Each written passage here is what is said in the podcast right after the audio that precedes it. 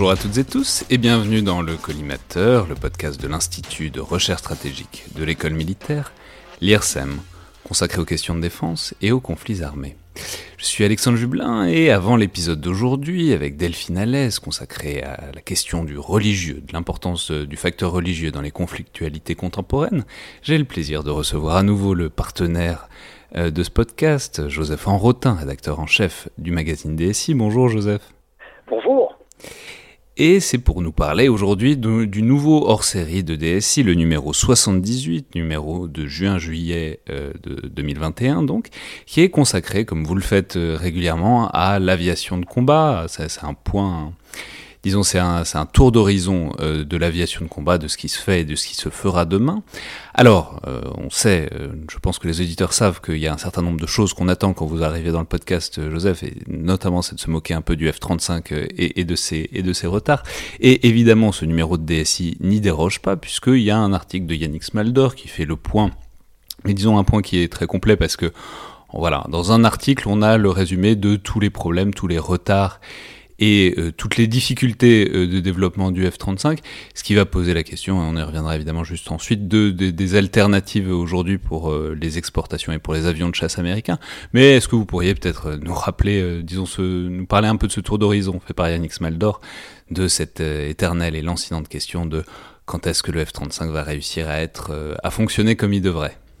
Voilà, tout à fait. Alors effectivement, euh, cette histoire de, F-35 est, beaucoup plus qu'un running gag, euh, dans la mesure où finalement c'est un appareil qui va quand même structurer l'avenir de, pas mal euh, d'armées de l'air de, par le monde. Et effectivement, comme c'est un programme extrêmement complexe, le nombre de problèmes potentiels, alors problèmes qui sont euh, soit structurels, soit des problèmes qui apparaissent au fur et à mesure du, euh, euh, du développement, en fait, ce, nombre de, de, problèmes est quand même considérable. Et donc, effectivement, bah, tous les deux ans, au, fur et à mesure des, hors-séries qui paraissent normalement pour le salon, pour le salon du Bourget, bah, on, en, profite pour faire un, point. Alors, pour le coup, le, le, gros problème pour l'instant, c'est l'évolution vers ce qu'on appelle le bloc 4 ou le C2D2, qui est en fait le, le standard, si vous voulez, qui permettra la mise en œuvre de l'ensemble des capacités attendues euh, pour l'appareil. Alors en sachant qu'en fait c'est un standard qui est lui-même évolutif euh, et c'est là où ça devient euh, délicat du coup à, à estimer euh, quel est le, le, progrès, quels sont les progrès de l'appareil parce qu'au fur et à mesure du temps qui passe, de nouvelles capacités sont ajoutées et donc la, la comparaison, si vous voulez, par rapport aux objectifs fixés initialement devient extrêmement délicate et évidemment ça peut aussi servir à camoufler un certain nombre de d'erreurs, un certain nombre de problèmes et un certain nombre également de surcoûts, vu que fondamentalement, si vos capacités s'accroissent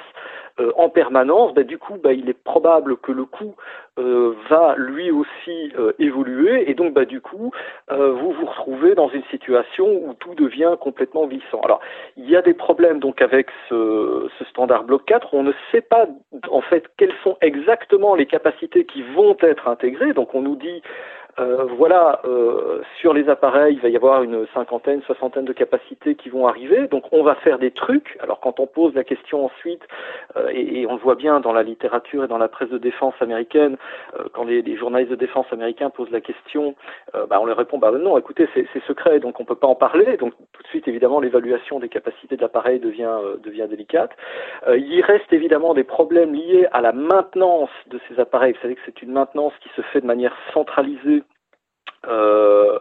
aux États-Unis, donc par l'intermédiaire finalement euh, de l'informatique et du, et du cloud. il y avait un premier système Alice qui était tellement problématique en fait qu'un secrétaire à, l'Air Force a dit que jamais aucun maintenancier de, de l'US Air Force n'appellerait sa, sa, future fille Alice. donc c'est dire le, le, le niveau de, de problèmes rencontrés. Donc il y a un nouveau système qui a été mis en place, Odin, euh, et Odin, en fait, euh, si vous voulez, reprend un certain nombre de composants logiciel de, de, Alice, mais là aussi, il y a un certain nombre de, de, de problèmes qui continuent à se poser. Au-delà de cela, bah, il reste des problèmes plus structurels, l'alignement du canon, par exemple, ce qui est évidemment problématique, vu que finalement toutes les espérances à travers les, les, les décennies, on va dire, d'éliminer les canons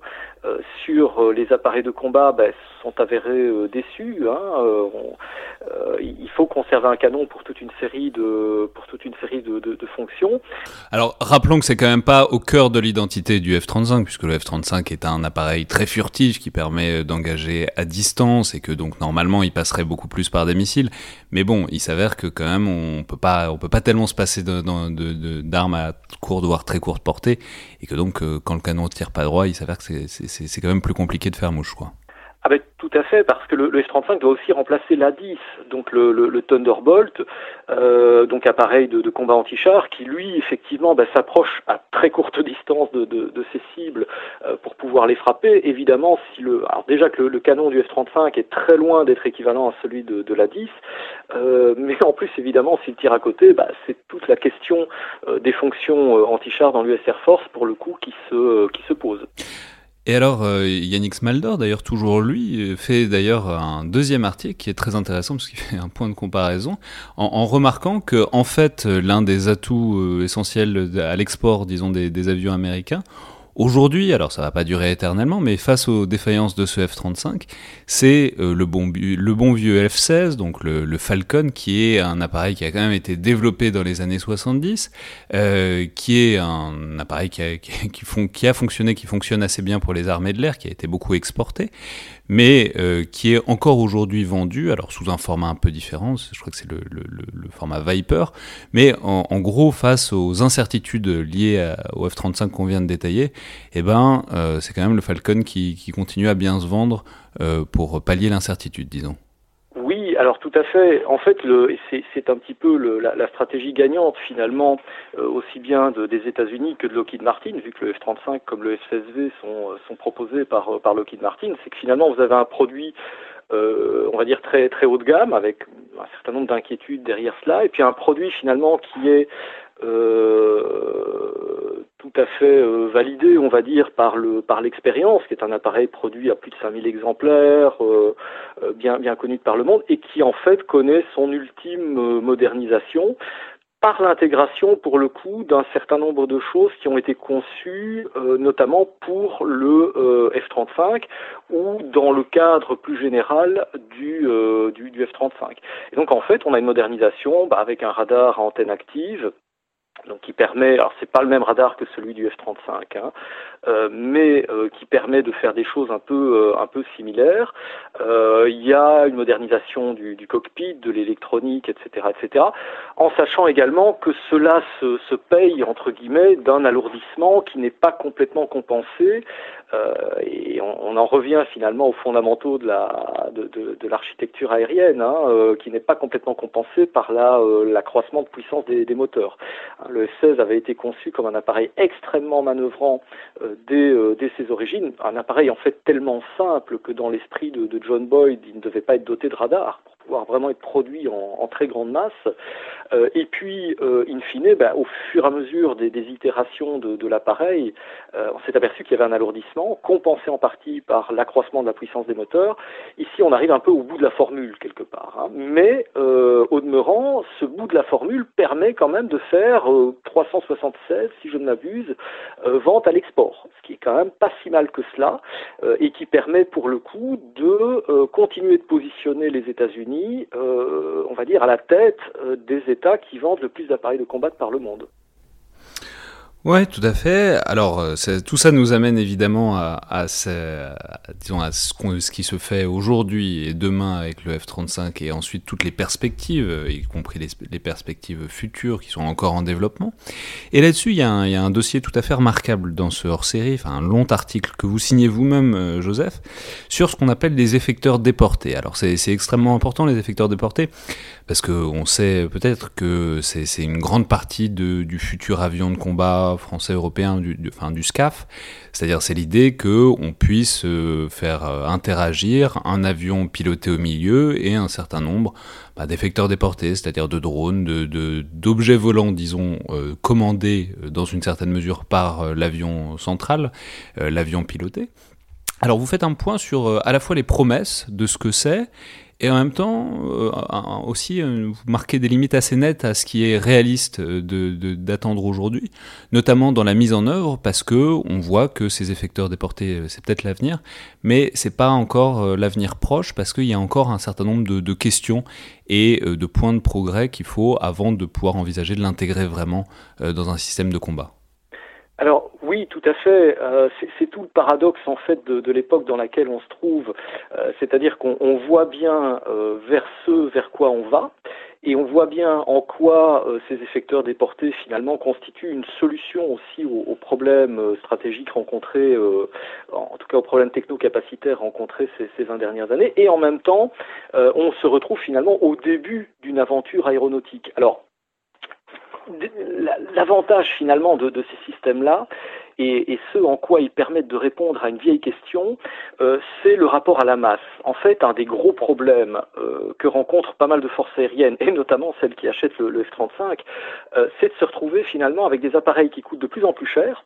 et donc bah, des budgets qui, eux, ne sont pas euh, extensibles à l'infini, et donc, in fine, une réduction du nombre d'appareils. Alors, évidemment, on peut se dire que ces appareils sont plus capables que euh, ceux qu'ils vont remplacer, qui peuvent faire plus de choses, certes, mais euh, quand vous perdez un appareil sur 30, c'est évidemment plus dommageable du point de vue de votre stratégie des moyens que si vous en perdiez 1 sur 50 ou 1 sur 100 ou 1 sur 200. L'attrition se fait beaucoup plus vite et rapidement sentir, et d'autant plus que la durée de vie, si vous voulez, de ces appareils, euh, est appelé à faire 30 ou, 40 ans. Voilà. Et donc, si vous voulez, l'effecteur déporté, c'est ce qui pourrait éventuellement permettre de compenser cela, de recréer de la masse au meilleur coût. Alors voilà, ça c'est pour la ça c'est pour la vision euh, stratégique, on va dire derrière cette affaire-là. Euh, maintenant, le problème, il devient rapidement technique, c'est-à-dire que faire. Alors pratiquement, ce qui est très intéressant, c'est qu'au début des années 2000, on considérait que les drones étaient l'avenir de l'aviation et qu'en gros, euh, le Rafale ne connaîtrait plus, si vous voulez, de, successeurs euh, qui soient pilotés euh, in situ dans, dans, un cockpit. Alors en réalité, on est arrivé à une forme d'hybride où on se retrouve avec des appareils pilotés qui vont à leur tour finalement utiliser comme remorque à munitions, à capteurs, à euh, comment dirais-je, à brouilleurs, etc., etc. Toute une série de drones. Mais euh, cela pose la question du comment, d'un point de vue très technique cette fois-ci, euh, avec certes des liaisons de données, mais qui dit liaison de données dit aussi émission, donc possibilité d'être repéré par un adversaire, euh, dit également traitement informatique, dit également euh, d'une certaine manière intelligence artificielle, parce qu'évidemment c'est pas le pilote de l'avion qui va en même temps télécommander euh, le, drone, le, drone déporté je veux dire comme on le ferait en, modélisme euh, et voilà et on piloterait en, permanence on télécommanderait en permanence le, drone c'est pas ainsi que ça va se, produire. Donc ça pose des questions en termes d'ergonomie en termes de euh, comment dirais-je d'équipage euh, alors d'équipage in situ mais également d'équipage artificiel entre guillemets avec des, systèmes d'IA qui vont permettre de, de gérer tout cela. Ce qui pose en retour également la question de savoir jusqu'où doit aller euh, cette, euh, cette intelligence artificielle. Euh, alors évidemment, le fait de garder l'homme dans la boucle permet d'éviter évidemment le, comment dirais-je l'obstacle et le, problème posé par une, désignation autonome de, cible. Hein, donc il y, a, déjà une réponse, mais encore une fois, il faut parvenir à programmer les, algorithmes qui sont là derrière. Et c'est là où on voit que finalement,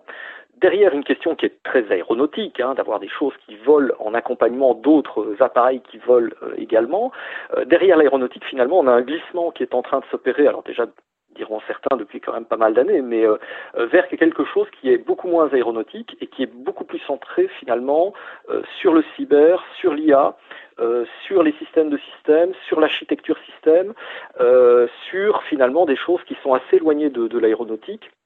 et qui risque peut-être euh, de, faire perdre une petite part du rêve euh, que pouvait euh, générer dans, les yeux des enfants un avion qui, qui, décolle. Quoi. Enfin, pour revenir une seconde à, ce qui se fait aujourd'hui et ce qui est en fait quand même assez proche de nous. Il y a aussi tout un point, tout un article de Benjamin Gravis, donc qui est l'un des bons, voire très très bons spécialistes français de tout ce qui touche euh, aux, armements et au matériel russe, qui fait un point sur le dernier né, le, dernier fleuron de l'industrie aéronautique russe, le Sukhoi 57. Euh, j'ai toujours une grande tendresse pour les Sukhoi, je trouve que ce sont des avions magnifiques, mais qui donc vient d'être livré, fin, les premiers ont été livrés fin 2020. Alors est-ce que vous pourriez simplement nous dire rapidement ce, qu'on en sait euh, puisque c'est évidemment le pendant, euh, dans une certaine mesure, au F-35, et puis c'est aussi, ce sera aussi le, rival des futurs euh, systèmes, par exemple, du SCAF. Qu'est-ce qu'on en sait de ce Sukhoi 57 et disons en, quoi est-ce qu'il nous révèle aussi peut-être des choses sur notre manière de faire par comparaison? Alors, ce, qu'on en sait, c'est que finalement, ben, le, premier appareil de série a été livré.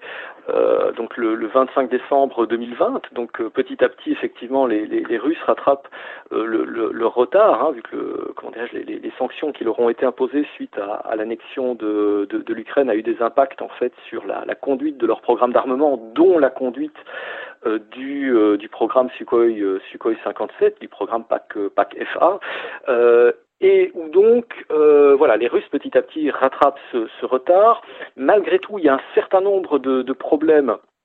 euh, qui continuent de se, se, poser ou en tout cas de euh, comment dirais-je de, de, défis qui restent à qui restent à régler euh, en matière de motorisation euh, notamment vu que la, la, motorisation définitive on va dire n'est pas encore n'est pas encore là en tout cas celle qui était initialement envisagée des problématiques également ou en tout cas des défis au niveau de l'électronique et là aussi des défis notamment en matière d'intégration alors à la fois de nouveaux armements euh, vu que c'est un appareil en fait qui est d'abord destiné à faire de la chasse, hein, donc à faire de la, la, la, supériorité aérienne, mais qui pourra être également impliqué euh, dans des opérations beaucoup plus polyvalentes avec euh, des, des, capacités de avec des capacités de, de frappe de, de frappe air sol, euh, donc de nouveaux armements d'une part, et puis d'autre part également, bien là aussi des effecteurs déportés. Donc on voit bien que cette histoire d'effecteurs déportés, euh, c'est pas uniquement une histoire américaine, australienne ou ou européenne, c'est aussi une norme qui est en train de, s'installer, et y compris euh, en Russie, avec euh, un certain nombre d'informations qui ont euh, qui ont percolé, on va dire. Alors il y a, eu les images qu'on a vues du drone S-70 Okotnik, qui est un drone assez lourd, hein, c'est un drone de combat, dont on se disait que finalement au départ c'était plutôt une espèce de démonstrateur, voilà, qui, une espèce de, de banc d'essai de, de technologie euh, et puis bah, finalement, les, les Russes l'ont fait voler. d'abord côte à côte euh, avec un Sukhoi 57. Alors, le faire voler côte à côte, on, a fait ça aussi entre le Neuron et le et, euh, et, et, le Rafale. Donc reste à voir quel est le, le, le degré d'intégration. Mais il semblerait que les Russes veulent vraiment euh, aller vers cette intégration avec au moins deux systèmes. Donc d'une part un S70 euh, voilà, qui serait euh, qui serait adapté, hein, donc qui, évoluerait vers un système beaucoup plus mature, beaucoup plus opérationnel, mais aussi un système plus euh, léger, le Molnia, qui pour le coup pourrait être embarqué dans les soutes donc du, du, du Sukhoi 57. Donc en fait là aussi les Russes sont au début finalement d'une d'une aventure aéronautique sur laquelle finalement ils ont pas mal progressé. Euh, ils se rendent bien compte euh, là aussi que, euh, bah, comme un peu pour le F-16, hein, la, famille Flanker, hein, donc la, famille des Sukhoi 27, 30, 33, enfin toute cette longue lignée finalement de, de, bah, arrive quelque part un peu au, terme de son, de son développement. Elle a beaucoup évolué à travers les, années. Donc il est temps de passer finalement à, à, à autre chose. C'est une machine d'ailleurs assez massive, donc qui dispose là aussi d'un potentiel d'évolution assez, euh, assez, euh, assez considérable. donc on va voir finalement tout ce que ça va, tout ce que ça va pouvoir donner, notamment euh, sont des, choses qui sont évoquées pour le F-35 qui intégreront très certainement le, SCAF ou le NGAD américain, mais notamment au niveau des capacités d'attaque électronique, euh, l'utilisation des, radars, finalement des radars AESA, euh, pour faire autre chose que de la détection, mais pour faire aussi euh, du brouillage, voire pour griller des systèmes, des systèmes adverses. Les, Russes sont très portés sur, sur ces questions de, de, de, guerre électronique, donc ça sera très très intéressant de voir comment eux vont s'approprier finalement les différentes fonctions des, radars ESA. Donc ils sont pas, ce sont pas les derniers venus, hein, ce sont pas des, lapins de six semaines en matière de, de, de radars ESA et de, de guerre électronique d'une manière plus générale. Mais ce sera très très intéressant de voir comment comment ils vont jouer avec ça, euh, comment ils vont euh, jouer également avec euh, leurs futurs effecteurs déportés et les différentes munitions, nouvelles munitions qu'ils vont intégrer. Ils sont quand même en train d'en développer 14, hein, 14 types différents de, de, de, systèmes de munitions qui équiperont alors le Sukhoi 57 et peut-être d'autres appareils ensuite. Donc là aussi, c'est un programme qui, à l'instar du, du, du, SCAF chez nous, est extrêmement structurant finalement de, de l'avenir de leur aviation. Très bien, eh ben merci beaucoup Joseph pour ce tour d'horizon donc de ce hors-série numéro 78 euh, de DSI, Défense et Sécurité Internationale, numéro de juin-juillet. Et on se reparlera sûrement une dernière fois avant l'interruption estivale qui arrivera mi-fin juillet pour euh, le collimateur, ça permet de l'annoncer euh, dès, à présent. Et donc numéro 78 dès à présent en kiosque. Merci beaucoup Joseph. Merci à vous.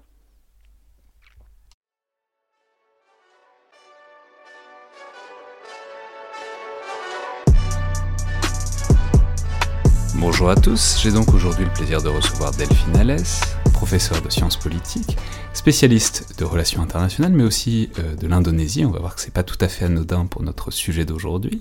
directrice euh, de la filière des relations internationales de l'INELCO, l'Institut des langues et des civilisations orientales, qu'on appelle encore parfois Langzo, même si c'est plus son nom depuis euh, des décennies maintenant, auteur surtout d'un livre paru plus tôt cette année chez CNRS Éditions, La part des dieux, religion et relations internationales. Donc bonjour et bienvenue dans le collimateur. Bonjour Alexandre.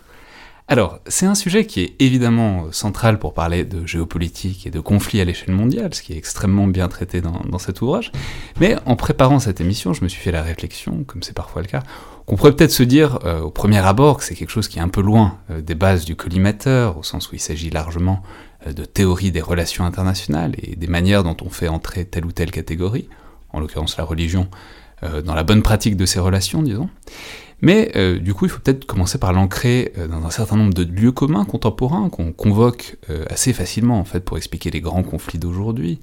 Alors c'est des grandes, des grandes expressions qu'on utilise un peu lestement, disons, comme le retour du religieux, voire la revanche de Dieu, avec cette idée que la religion dominerait aujourd'hui beaucoup des guerres et des conflits, beaucoup plus qu'hier.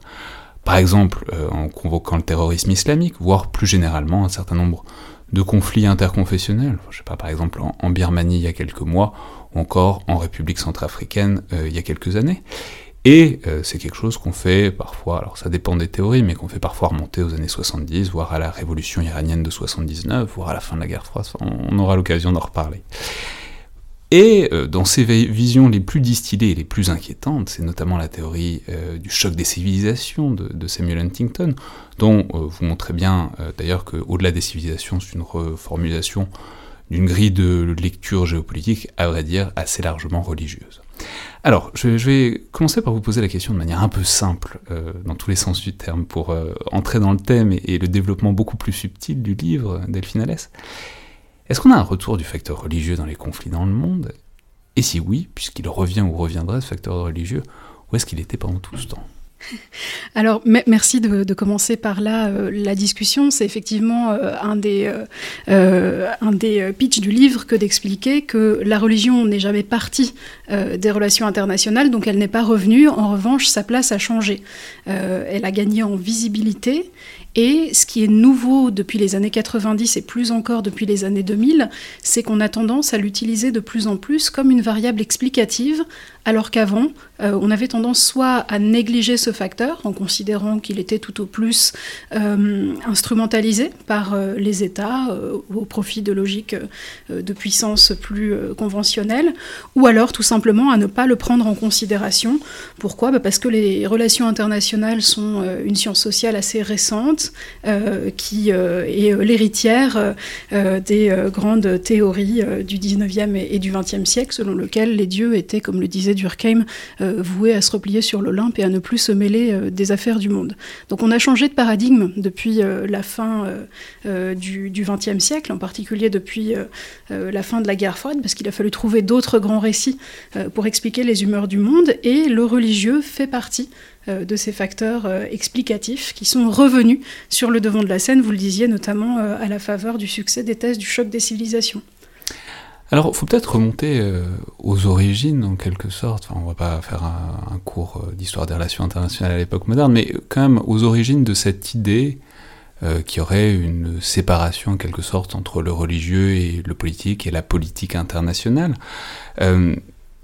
qui, enfin, qui se situe dans un moment qui est un point de repère plus généralement dans, l'histoire des, relations internationales, à savoir un traité dont vous parlez beaucoup, dont on parle pas si souvent, donc c'est très bien que vous le remettiez sur le devant de la scène, qui est le traité de Westphalie de 1648.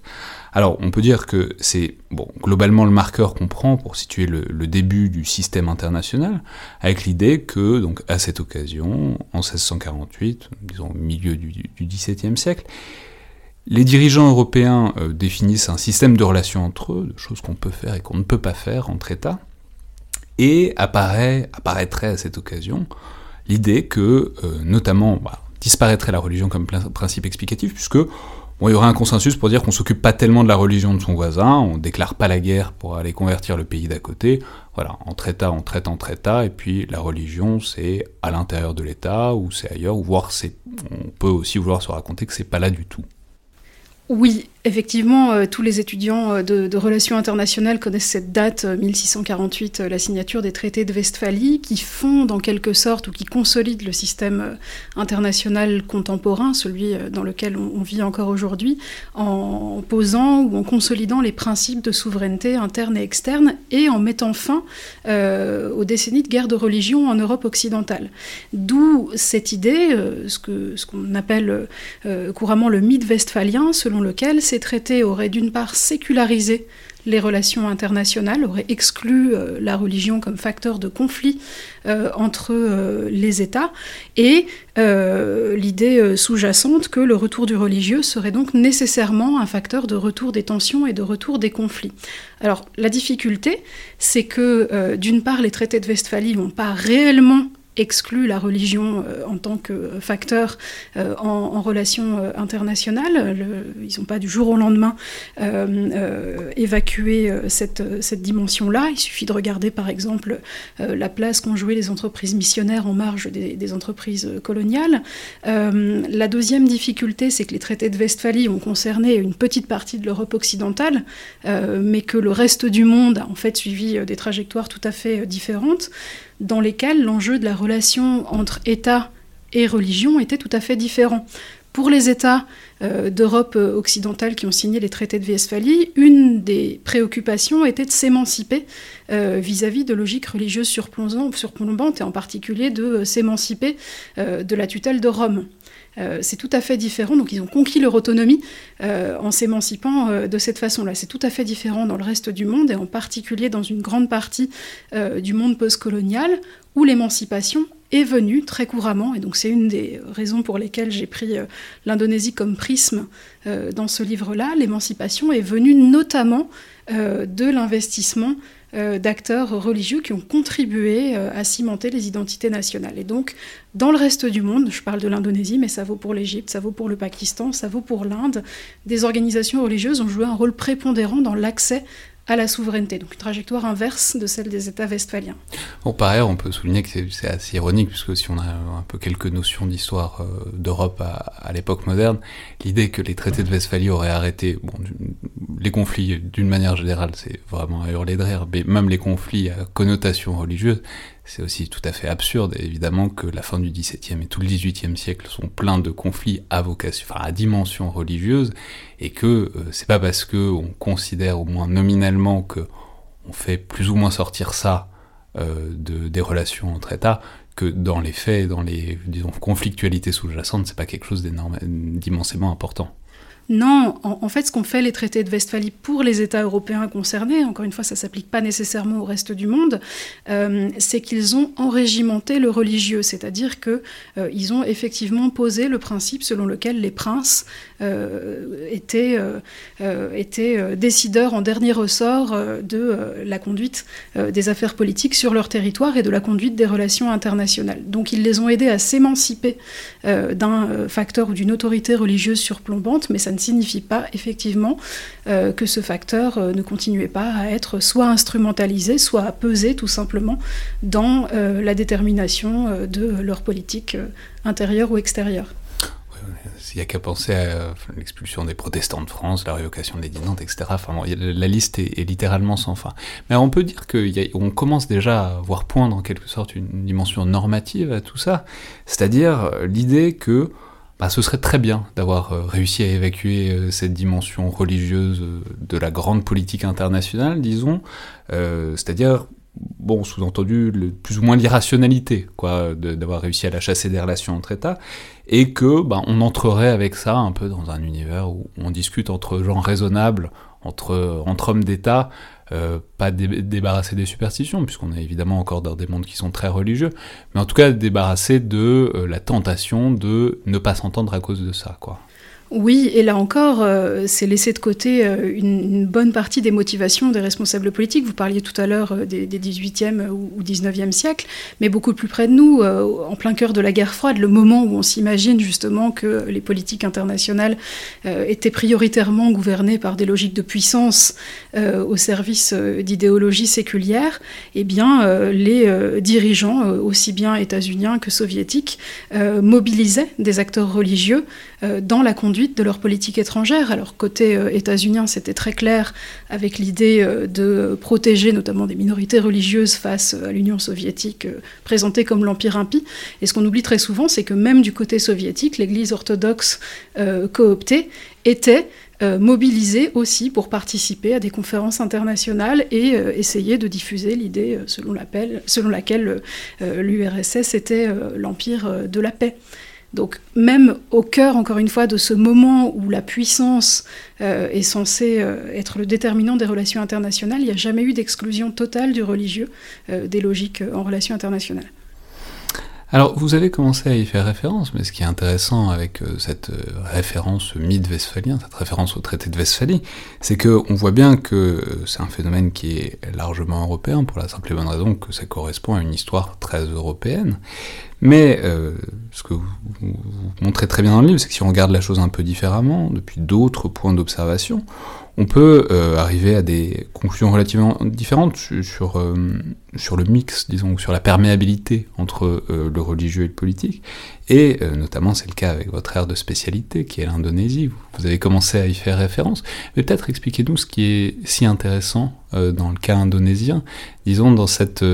qu'est-ce que ça montre, qu'est-ce que ça éclaire dans une certaine mesure de rapports entre politique et religieux qui pourraient être assez différents de ce qu'on s'imagine en Europe, sans non plus euh, imaginer que c'est une théocratie, puisque ça, n'est pas ce que c'est, c'est pas, pas l'autre absolu d'un régime politique qui est entièrement gouverné par le religieux, qui serait euh, du coup irrationnel, etc. C'est, simplement la religion qui a une place différente dans les relations intra, euh, et étatiques de l'Indonésie.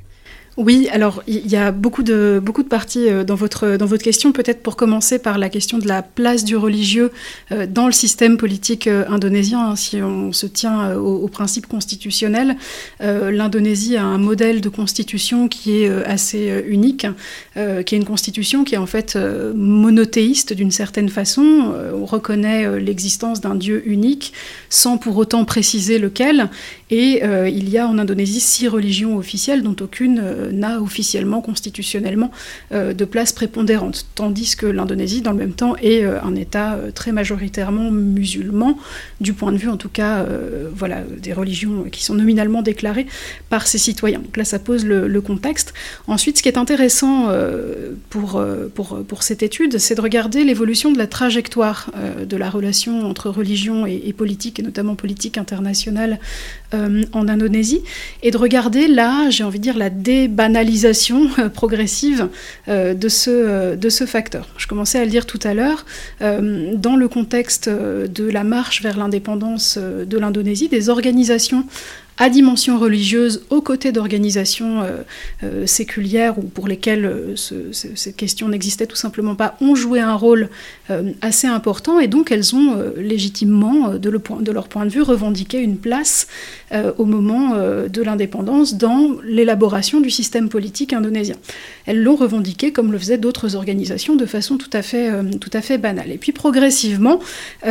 ces organisations, les partis politiques qui en étaient issus, ont été marginalisés parce que l'intégration de l'Indonésie au sein du système international euh, global, hein, euh, avec la perception séculière euh, que l'on en a, passait notamment par la marginalisation de euh, ce facteur. Et donc, C'est-à-dire pour qu'ils soient considérés comme des grands, fallait pas trop montrer la religion, quoi. Du point de vue des dirigeants, qui ont par ailleurs fait un usage stratégique aussi euh, de cette, euh, de cette représentation, c'est-à-dire que ça permettait aussi aux pères de l'indépendance indonésienne d'exclure une partie des partis politiques qui leur faisaient concurrence du centre du système politique. Et donc progressivement, les partis à dimension religieuse ont été repoussés au marge du système politique et ont développé euh, une rhétorique qui était de plus en plus euh, contestataire. Donc c'est un premier point qui est assez intéressant euh, sur la trajectoire de ces, de ces organisations.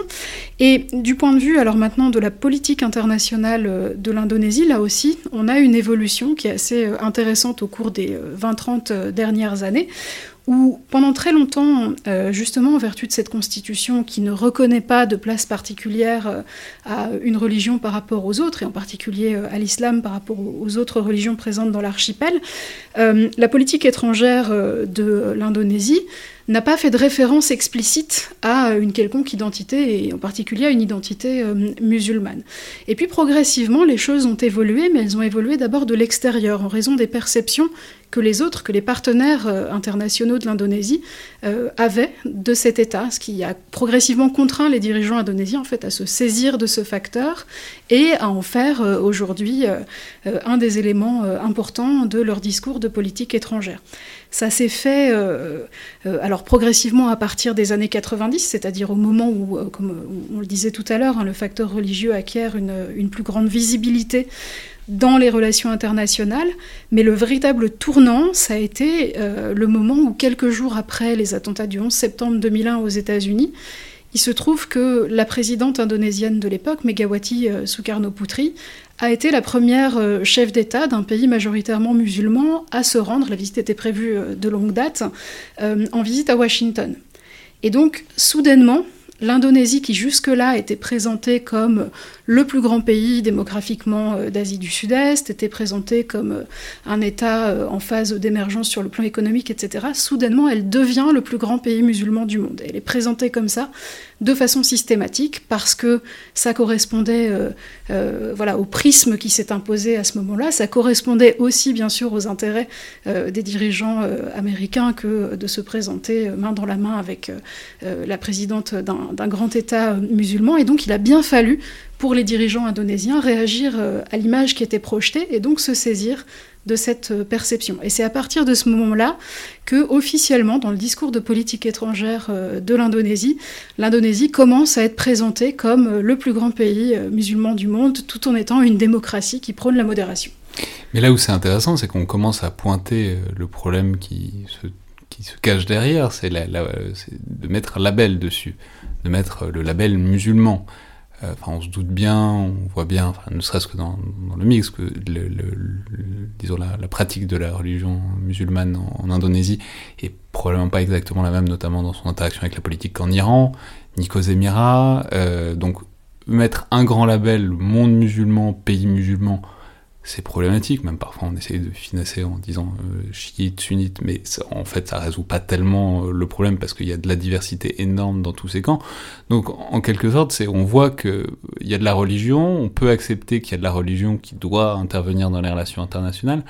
mais il faut bien la simplifier, quoi. Faut que ce soit, faut que ça rentre dans des grandes cases. Sinon, il y a une sorte de gêne euh, qui apparaît sur, disons, dans la pratique diplomatique et dans la pratique des relations internationales. Oui, c'est toute la difficulté, euh, effectivement, quand on mobilise un prisme d'analyse euh, au niveau euh, global, et en particulier pour une religion comme l'islam qui n'a pas d'autorité centralisée. c'est plus simple pour le catholicisme. On peut dire, voilà, c'est le catholicisme romain, et, donc il y a une forme d'unité. En islam, effectivement, à l'intérieur même de l'archipel indonésien, il y a des centaines de pratiques tout à fait différentes. Ce que je reprends beaucoup dans l'ouvrage, c'est la grille de lecture qui a été élaborée par une, chercheure américaine, Elizabeth Shackman-Hurd, euh, qui explique qu'il y a une différence entre euh, la religion savante, telle qu'elle est euh, présentée par les autorités universitaires académiques, la religion gouvernée, celle que précisément ces grands labels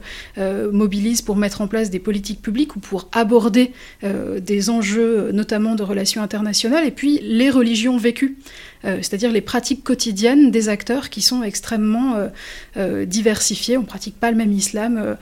à Java que dans certaines régions de Sumatra et que encore moins au Maroc ou, en Tunisie. Néanmoins, la vraie difficulté avec ces labels, quand ils débouchent sur des politiques publiques, et notamment des politiques publiques internationales mises en place par des organisations internationales ou des ONG, c'est qu'ils ont une tendance à uniformiser les représentations et la façon dont les individus, dont les acteurs vont se représenter leur propre identité. Et donc ils ont un effet performatif euh, puisqu'ils provoquent euh, cette euh, uniformisation et donc ils vont avoir tendance à progressivement conformer les, représentations, les identités et la façon dont les pratiques se mettent en place. Mais c'est intéressant, ce que nous montre l'exemple de l'Indonésie et plus généralement de ces pays où, disons, il n'y a pas la même conception de, disons, de, frontières entre politique et religieux, c'est que à partir du moment où on vit dans un monde globalisé et où donc il faut bien fréquenter ces pays, il faut bien avoir des relations avec ces pays, ça nous force à nous interroger sur nos propres modes euh, de réflexion des relations internationales, sur cette propre, sur propre mythe de westphalien, cette idée qu'on pourrait ranger la religion bien sagement dans un coin et, discuter entre gens raisonnables dans les sommets de chefs d'État, quoi. Bah, ça nous oblige effectivement à décentrer le regard et à essayer de comprendre ce que des trajectoires euh, euh, historiques euh, différentes, en l'occurrence en termes de relations entre, entre religion et autorité politique, font au système international. Et ça permet de mettre en lumière le décalage qui existe entre les institutions telles qu'elles ont été euh, euh, constituées, en l'occurrence sur cette question du religieux, euh, c'était un enjeu qui n'était pas pris en considération par le système international, et ça a entraîné un décalage effectivement avec les pratiques dans le reste du monde, et c'est précisément dans ce décalage et dans les interstices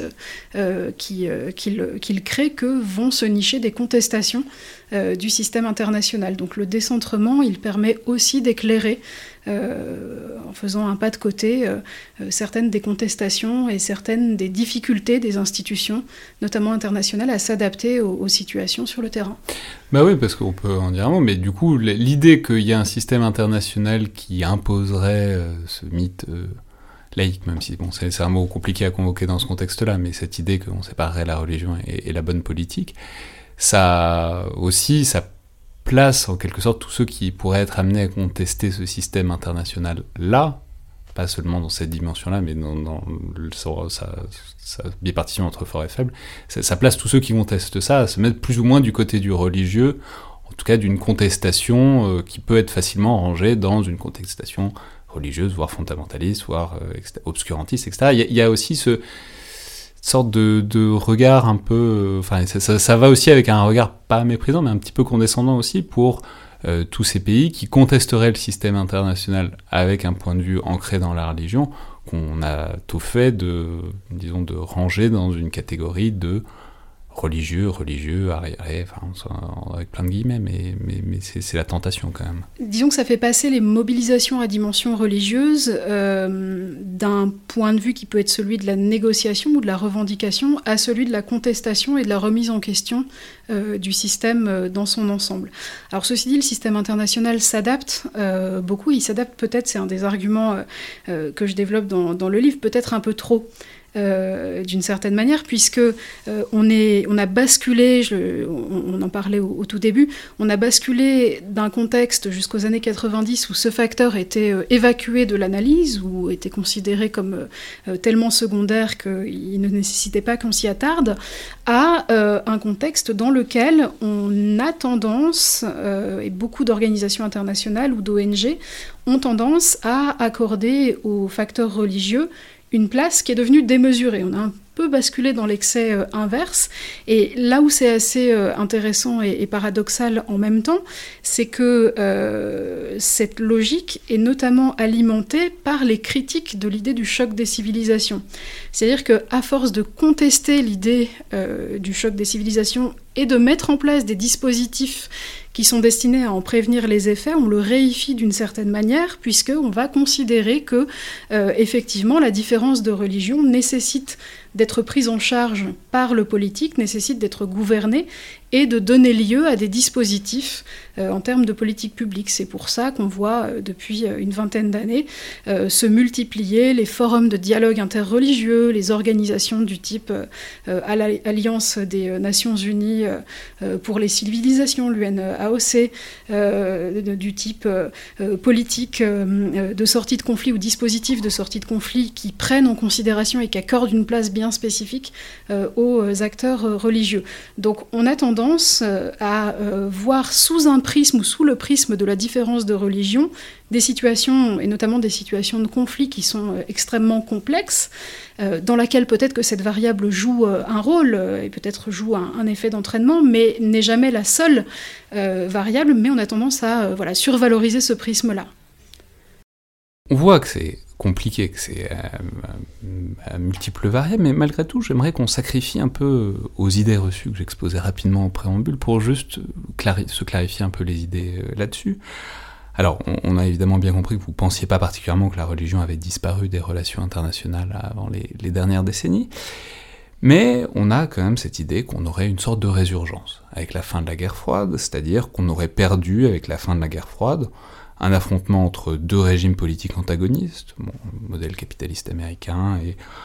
socialisme d'État soviétique. Appelons ça comme ça, même si c'est très approximatif, et si même si d'ailleurs on pourrait discuter de savoir si ça ne serait pas des religions aussi, euh,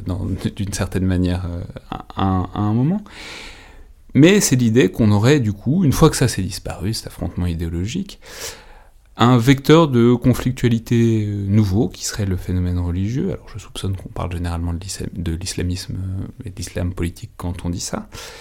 qui aurait pris de plus en plus de place devant ce vide. Alors est-ce que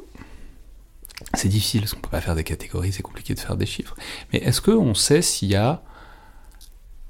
au moins dans les, dans les discours, ça paraît assez évident, mais est-ce qu'on est capable de, de, qualifier un certain nombre de conflits avec des motivations plus ou moins religieuses? Est-ce qu'on est capable de voir si on, a, si on aurait, disons, une, augmentation des conflits de nature confessionnelle, disons, depuis la fin de la guerre froide? Alors, on a du mal effectivement à mesurer euh, la place que prend le facteur religieux dans les conflits. Ce qu'on sait en revanche, c'est que les conflits qui impliquent euh, des membres de communautés religieuses ont tendance à être plus violents. Donc il y a bien un effet euh, de la dimension religieuse sur l'intensité des conflits, ce qui s'explique euh, notamment par le fait que le religieux est un phénomène qui est difficilement négociable, contrairement voilà, aux négociations sur des enjeux de nature économique ou territoriale. Donc ce sont des conflits qui ont tendance à être plus violents et à se prolonger dans le temps. Euh, il y a un certain nombre de travaux, notamment ceux de Jonathan Fox, sur euh, le poids euh, de la religion dans, dans, les conflits. Là où il y a un consensus scientifique, c'est sur le fait que la différence de religion ne suffit jamais à déclencher un conflit. C'est pas un facteur de déclenchement. Il y a toujours d'autres phénomènes. En revanche, effectivement, ça les aggrave et ça les prolonge et ça les rend difficilement négociables. Et alors, dans la continuité de ça, est-ce qu'on peut faire euh, un point, un sort, euh, j'espère même, à cette idée de choc des civilisations, donc développée par euh, Samuel Huntington, enfin, qui est devenu un système au fil des années 90, qui n'était pas forcément nécessairement au début, mais est-ce qu'on peut peut-être résumer à très gros traits ce qu'il essaye d'en dire, mais surtout voir comment c'est une idée qui c'est une idée qui a 30 ans maintenant, comment elle a passé le cap de la trentaine en quelque sorte? Oui, ce qui est assez intéressant, c'est que c'est une idée qui a été très contestée euh, d'emblée. Huntington, d'ailleurs, euh, lui-même, hein, dans son premier article sur le sujet, euh, posait une hypothèse avec un point d'interrogation. Il a abandonné le point d'interrogation quand l'article est devenu un ouvrage quelque temps après. Et, ce qui est assez intéressant, c'est de voir que les acteurs se sont progressivement appropriés cette idée de choc des civilisations, basée sur des grands ensembles, huit grands ensembles civilisationnels qui sont pas très bien défini d'ailleurs dans l'ouvrage euh, d'Huntington. La seule chose qu'il en dit, c'est que effectivement la dimension religieuse euh, est la plus structurante euh, dans la définition de ces civilisations, mais toutes ne sont pas définies sur une base religieuse, donc tout ça est assez, est assez fluide. Mais les acteurs se sont progressivement appropriés cette grille de lecture, y compris, comme je disais tout à l'heure, quand ils la critiquent ou quand ils mettent en place des dispositifs qui sont supposés aller à l'encontre des effets du choc des, civilisations. Pour l'anecdote, euh, dans les euh, télégrammes diplomatiques euh, publiés par Wikileaks de, l'ambassade des États-Unis à, Jakarta dans les années 1990, on en retrouve un quelques mois après la sortie du premier article sur le choc des civilisations, dans lequel les diplomates américains expliquent qu'ils s'inquiètent de voir que cette thèse se répand comme une traînée de poudre en Asie. Euh, et euh, s'inquiète de voir qu'elle remplace, parce qu'elle est très, très, euh, très pratique, prête à, l'emploi, et qu'elle remplace progressivement les lectures des relations internationales en termes de puissance. Et donc ils font une suggestion à, Washington en disant il faut absolument contrer cette, cette, thèse pour ne pas que le huntingtonisme, c'est le terme qui est employé, devienne performatif et donc se traduise par une, une réalisation. Mais alors, disons un mot de ça, de cette performativité à laquelle vous avez déjà fait référence, donc la performativité, on va rappeler, c'est Bon, ça, ça, vient de théorie du langage, euh, mais c'est l'idée que quand on, c'est qu'il y aurait certaines paroles, certains discours qui feraient advenir les choses. Euh, c'est la théorie d'Austin. De, c'est la prophétie autoréalisatrice, hein, pour le dire euh, peut-être plus simplement. Voilà, et que donc, rapporté à ce contexte-là, c'est l'idée que bah, si on professe qu'un choc des civilisations va venir, ben peut-être que ça va se mettre un peu à traîner dans l'esprit de tout le monde et que ça, peut faire rapprocher tous les acteurs de ce genre d'horizon. C'est-à-dire si on, si, on, si on glisse cette idée-là en tête des gens, peut-être qu'on s'en rapproche. Oui, parce que progressivement, les acteurs finissent par intégrer euh, cette, euh, cette, représentation. Si euh, on vous aborde et qu'on vous applique des dispositifs de politique publique en vous expliquant que vous êtes intégré dans un dispositif parce que vous avez telle ou telle identité religieuse, c'est progressivement cette identité-là qui va prendre le pas sur toutes vos autres identités, parce qu'on est chacun composé voilà, d'une multiplicité d'appartenances qu'on a tendance à mobiliser stratégiquement en fonction de nos intérêts et, et en fonction des contextes. Mais peut-être pour revenir sur les raisons euh, pour lesquelles le choc des civilisations a eu autant de succès, euh, outre évidemment euh, l'explosion en, vol des thèses qui prédominaient pendant la guerre froide, c'est parce que c'était un prisme qui permettait de répondre à un certain nombre de difficultés ou de problèmes d'analyse dans les années 90. on critiquait beaucoup le prisme en termes de puissance parce que il n'était pas adaptable, il n'était pas flexible en fonction des contextes. Euh, or, la thèse du choc des civilisations semblait répondre euh, à cette difficulté, puisqu'elle distinguait des régions du monde et euh, il semblait que, voilà, elle permettait d'adapter en quelque sorte l'analyse. L'autre raison. Puis en même temps, elle avait aussi l'avantage d'être toute fraîche et que parce qu'elle était toute fraîche, enfin, elle était moins plus difficilement contestable que des théories peut-être plus anciennes d'affrontements idéologiques à l'échelle planétaire, quoi. Oui, et puis elle faisait revenir une variable sociale euh, et culturelle qui avait été négligée pendant la guerre froide. Et surtout, elle permettait de déboucher immédiatement sur des solutions qui étaient à la fois relativement faciles à identifier et facile à transposer euh, d'un terrain à un autre. Si la cause des conflits est la différence de civilisation ou la différence euh, de religion, alors la solution est assez simple. Il faut faire du dialogue intercivilisationnel euh, ou du dialogue interreligieux pour résoudre ces, ces conflits. Tony Blair avait une phrase, l'ancien Premier ministre britannique, qui concentre assez bien cette idée-là. Il explique qu'il y a, alors c'est un jeu de mots en anglais, two faces of faith, deux visages de la religion, c'est à la fois le problème et sa propre solution. Donc par le dialogue interreligieux, on peut résoudre, ou par l'apaisement euh, via des leaders religieux, on peut résoudre les conflits de religion. Et ça concentre assez bien euh, à la fois la thèse du choc des civilisations et les dispositifs ou les solutions qui sont proposées euh, pour essayer de prévenir les, conséquences supposées de, de, cette, de cette approche. Mais c'est intéressant parce qu'on voit, c'est Enfin, c'est toujours ce que vous expliquiez au sujet de, avec le contre-exemple indonésien, c'est-à-dire ce sont des choses qui gomment euh, la complexité, la, subtilité dans le fait que bah, y a un peu de religion partout et en même temps, euh, à part, enfin, on peut aussi le mettre de côté assez facilement dans la plupart des situations. Là, cette idée-là, cette idée que la religion serait un des grands principes explicatifs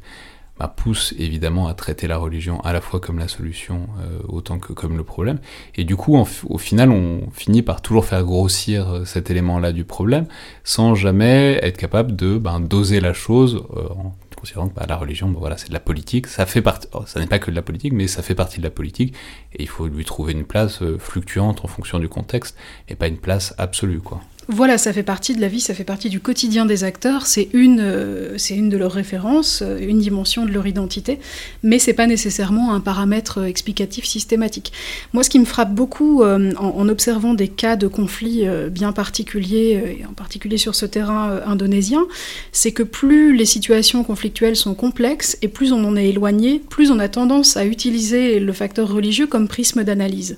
parce que c'est le plus facilement identifiable et transposable. Euh, du point de vue euh, des acteurs qui sont, qui sont éloignés du terrain. Et plus on va se rapprocher du terrain, plus on va rencontrer des acteurs qui expliquent que non, en fait,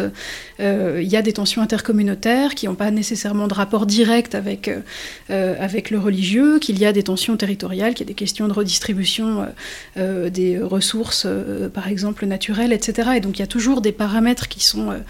interreliés mais voilà, plus on a tendance à être éloigné du terrain, euh, plus on va mettre l'accent sur, la dimension religieuse. Et c'est assez frappant quand on regarde euh, les, manuels de bonne pratique qui sont publiés par les, organisations internationales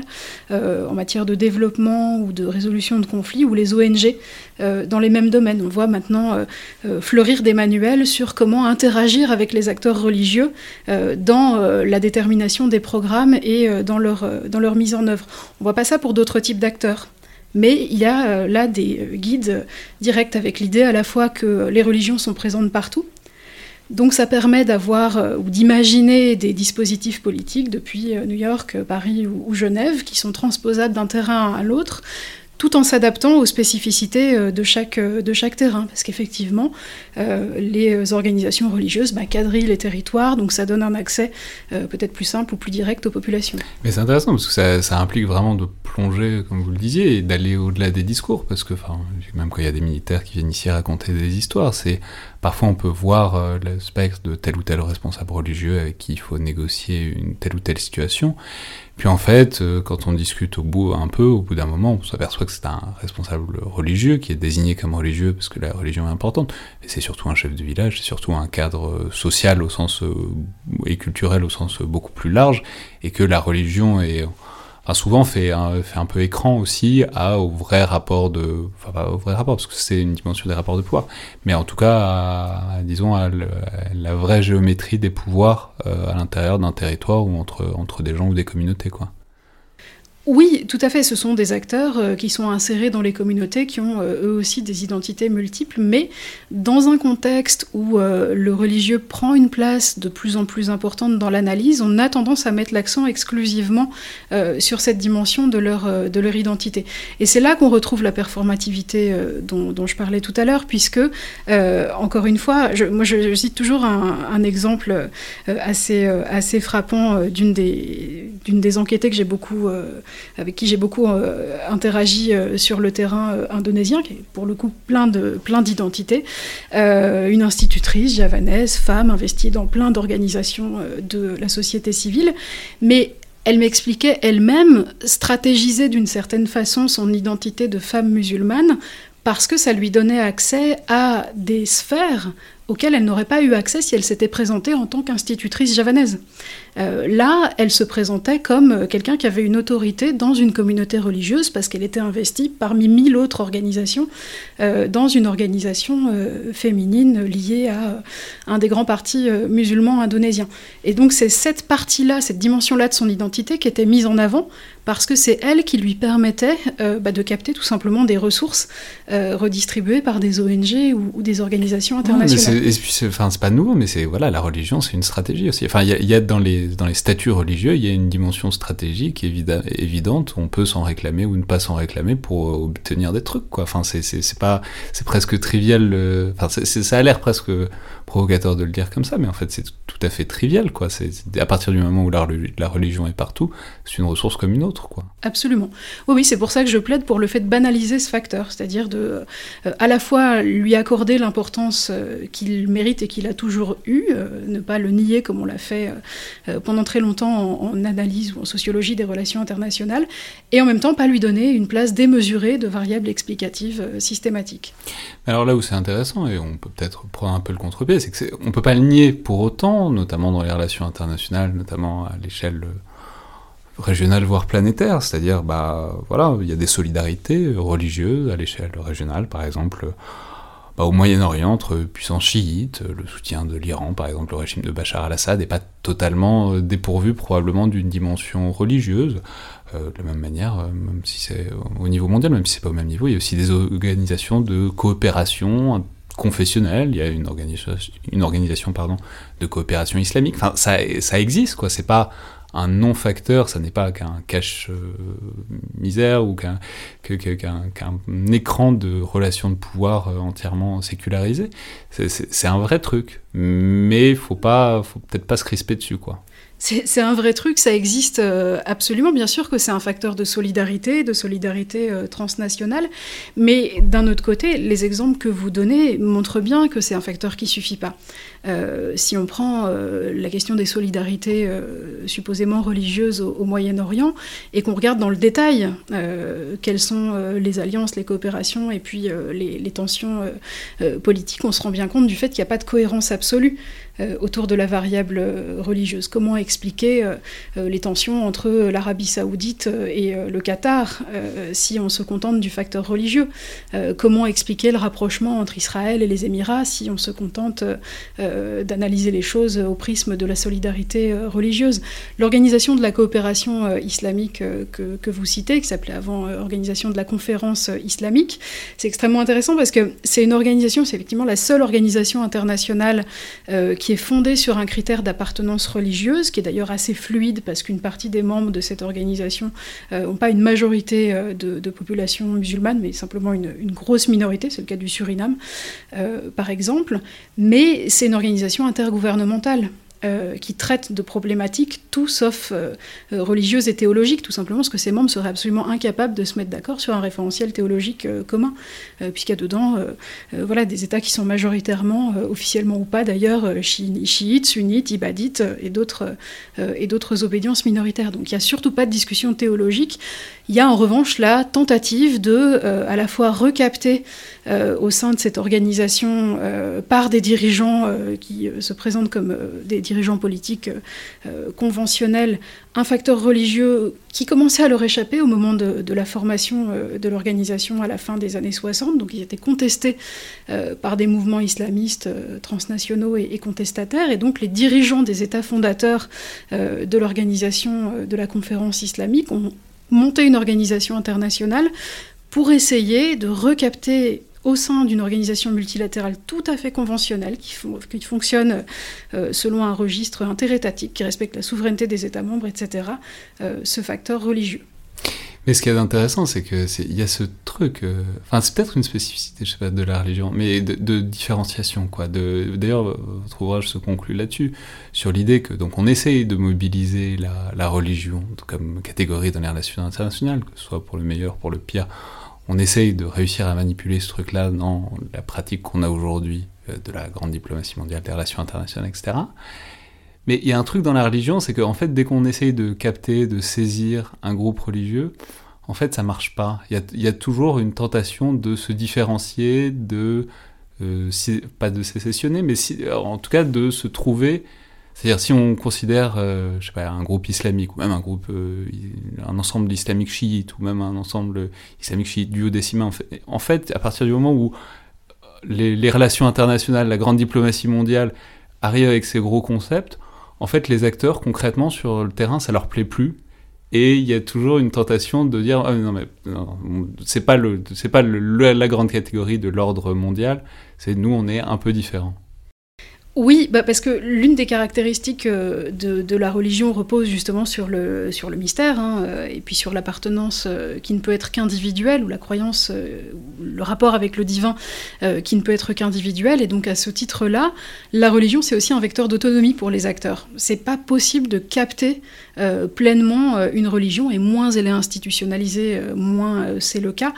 dans un dispositif politique. Donc les acteurs qui se revendiquent euh, en tant qu'acteurs religieux auront d'une certaine façon toujours un temps d'avance sur l'État ou l'organisation internationale, intergouvernementale, qui essaiera de capter le religieux euh, au profit euh, d'une logique de, gouvernance ou d'enrégimentement de nature politique parce qu'il y aura toujours effectivement un acteur ou un groupe euh, qui pourra dire non. En fait, nous, on a une euh, approche qui est plus,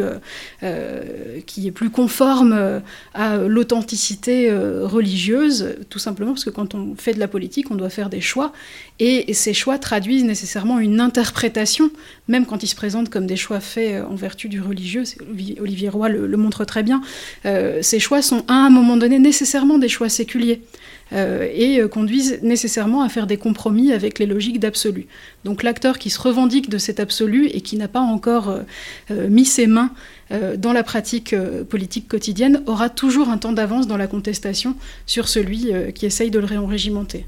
Oui, mais alors de ce point de vue-là, on peut peut-être dire un mot de, de, de l'Iran et de ce que ça a été, non mais de ce que ça a représenté la, la révolution iranienne de 1979 et ce que ça représente aussi un peu dans les relations internationales aujourd'hui, c'est-à-dire l'idée d'une théocratie, l'idée d'une révolution religieuse qui est vouée à se répandre un peu partout, parce que, euh, ça explique aussi dans une certaine mesure la, place de l'Iran dans les relations internationales, mais c'est un, un, repoussoir assez fort, c'est l'idée que c'est des gens, encore une fois, c'est cette dimension normative dont on parlait un peu tout à l'heure, c'est l'idée que c'est des, ah, c'est une théocratie, on ne peut pas discuter avec ces gens-là parce qu'ils sont religieux, uniquement religieux, euh, alors que, bon, bah, si on regarde un peu plus près, en fait,